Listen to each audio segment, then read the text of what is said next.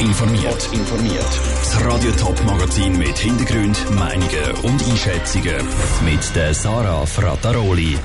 Wie die Sucharbeiten nach dem Canyoning-Unglück zu Fettis im Kanton St. Gallen genau ablaufen und ob es nach anderen solchen schweren Canyoning-Unfällen mit Konsequenzen gegeben hat, das sind zwei von den Themen im Top informiert. Es hätte eigentlich ein schön abenteuerlicher Canyoning-Ausflug auf einer bekannten Route in der Ostschweiz werden Aber es Gewitter hat das Abenteuer von vier spanischen Touristen gestern zu einer Todesfalle gemacht. Die vier Spanier sind in der Parli-Doppelschlucht vom heftigen Gewitter schlicht und einfach davongespielt worden. Drei sind bis jetzt tot gefunden worden. Von einem fehlt immer noch jede Spur. Die Polizei geht aber davon aus, dass auch er das Unglück nicht überlebt hat. Lara Pecorino ist heute an Unfallstelle am äußersten Zipfel vom Kanton St. Gallen, gerade an der Kantonsgrenze zum Bündnerland gewesen und hat dort vom Hans-Peter Krösi von der Kantonspolizei St. Gallen wissen, wie die Such- und Rettungsarbeiten letzte Nacht genau abgelaufen sind. Ja, so alles über alles äh, sind da sicher über 100 Helferinnen und Helfer im Einsatz gewesen. Da ganz verschiedene Spezialisten natürlich von der Kantonspolizei St. Gallen über Drohnen, über Hundeführer, über das Alpinkader, das wir haben.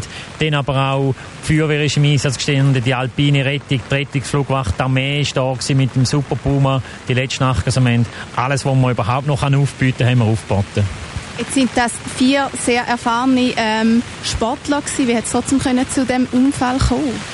Ja, ein Unfall geht natürlich immer dumm. Ein Unfall ist immer eine Verkettung von unglücklichen Umständen. Wieso, dass das ganz genau passiert ist und wie gut dass sie ausgebildet sind, was für Erfahrungen das haben, das tun wir jetzt abklären. Das ist letztendlich auch die Aufgabe der Staatsanwaltschaft, die die Unfallursache dort klären. Also kann man noch nicht genau sagen, wie es hat zu dem Unfall kommen wir können nicht sagen, wie es zu dem Unfall kam. ist. Fakt ist einfach, die sind auf das Canyoning gegangen, die vier, sind dann von dem Wetter überrascht worden, in dem sehr starken Gewitter, das es da hatte. Ob sie sich vorher erkundigt haben, was sie gemacht haben mit den Wetterabklärungen, das können wir nicht sagen. Ob man das jemals herausfindet, das wissen wir nicht, weil vier, die hier eingestiegen sind, sind tot. Wir haben es vorher gehört, es ist eine, eine bekannte Route. Wie sieht es in Zukunft aus? Was passiert jetzt da? Ja, es ist ein Freizeitsport, das ist nicht verboten. Das restliche Risiko bleibt natürlich. Es hat noch mehr Canyoning-Routen hierhin. Das findet es ja im Internet. Es gibt Fachbücher über da, wo die Route beschrieben werden. Und letztendlich ist die Abschätzung vom Risiko, das ist im ganzen Leben so, liegt letztendlich bei dem, der das ausübt. Der Hans-Peter Krüsi von der Kantonspolizei St. Gallen im Gespräch mit der Lara Pecorino. Weil es im Moment wieder regnet, sind die Sucharbeiten nach dem letzten Vermissten unterbrochen worden. Die gehen frühestens morgen weiter. Das Unglück zu Fettis im Kanton St. Gallen ist bei weitem nicht das einzige Canyoning-Drama in der Schweiz. Es gibt all paar Jahre schwere Unglücke und auch immer wieder Tote. Zelling Reising schaut auf die schwersten Unglücke der letzten Jahre zurück und fragt sich vor allem, ob es nach diesen Zwischenfällen Konsequenzen gegeben hat, um die Sicherheit zu verbessern. Mehr als 20 Jahre ist es her seit dem schwersten Canyoning-Unglück in der Schweiz. 10 vor 10. Heute mit Stefan Klapproth. Guten Abend. Schwerer Canyoning-Unfall im Berner Oberland. Die Tragödie fordert mindestens 17 Menschenleben. Die Bergungsarbeiten sind noch im Gang. Beim Unglück im Sachsenbach sind schlussendlich 21 Menschen ums Leben gekommen. Zehn Jahre später hat es in der Schweiz dann ein neues Gesetz gegeben für Anbieter von Risikosportarten. Die Anbieter brauchen seitdem eine Bewilligung und eine Versicherung. Trotz dem neuen Gesetz, vor acht Jahren sind in der Fallenbachschlucht bei Amden, St. Gallen, wieder zwei Menschen beim Canyoning-Unglück ums Leben gekommen. Das Wetter war schlecht, es hat Nebel und der Regen musste Durchflüge einstellen. Die Fallenbachschlucht gilt eigentlich als ungefährlich. Plötzlich ist das Wasser aber angestiegen und hat eine Canyoning-Gruppe überrascht. Die betroffene Firma hat damals zu Radio Top gesagt, dass die Tour nicht fahrlässig durchgeführt worden ist. Die Voraussetzungen sind eigentlich gut Also es hat sehr wenig Wasser gehabt. Und wir haben ja da sehr viel Erfahrung. Wir machen das schon seit 15 Jahren Und es hat eigentlich alles positiv gewesen. Es ist dann auch ein Verbot von Canyoning-Touren zu Amden zur Debatte gestanden. So ein Verbot hat der damalige Gemeindepräsident von Amden deutlich abgelehnt, wie er gegenüber Radio Top gesagt hat. Wir müssen wiederholen bzw. bekräftigen, dass ein Canyoning-Verbot für den Gemeinderat Amden nie ein Thema war. Nach dem Unglück zu Amden ist dann lang nichts mehr passiert. Bis jetzt. Im Juni ist im Tessin bei einer Canyoning-Tour ein Mann verschwunden und nachher tot gefunden worden. Und jetzt hat es Fettis eben gerade vier Tote gegeben. Celine Greising hat berichtet. Ob es nach dem Canyoning-Unglück zu Fettis ein Verbot gibt oder andere Konsequenzen, für das alles ist es noch zu früh. Die Rettungskräfte sind immer noch das vierte Opfer vom Unglück am Suchen. Am 30. August gibt es bei den Stadtratswahlen zu Schaffhausen einen regelrechten Dreikampf. Ein Sitz im Stadtrat wird nämlich frei und drei Kandidaten streiten um den Sitz. Einer davon ist der Michael Mund von der SVP. Er will die linksgrüne Mehrheit im Stadtrat brechen. Bis jetzt gehört der Sitz nämlich der AL. Der Michael Mund wird nicht seine bürgerliche Hand holen.